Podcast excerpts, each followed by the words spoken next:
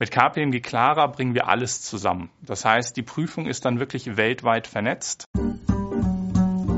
Alle Teams die an einem Mandanten arbeiten, arbeiten eigentlich zusammen, arbeiten an einzelnen Arbeitspaketen, können also auch alle Informationen nutzen, die andere äh, generiert haben. Was auch mit dazu kommt, ist, wir haben jetzt wirklich eine Vernetzung hin zum Mandanten. Der Mandant hat diese Einsicht eben auch. Das heißt, er sieht, wo ist der Stand der Prüfung, er sieht, welcher Prüfer in welcher Welt ist an welchem Thema dran.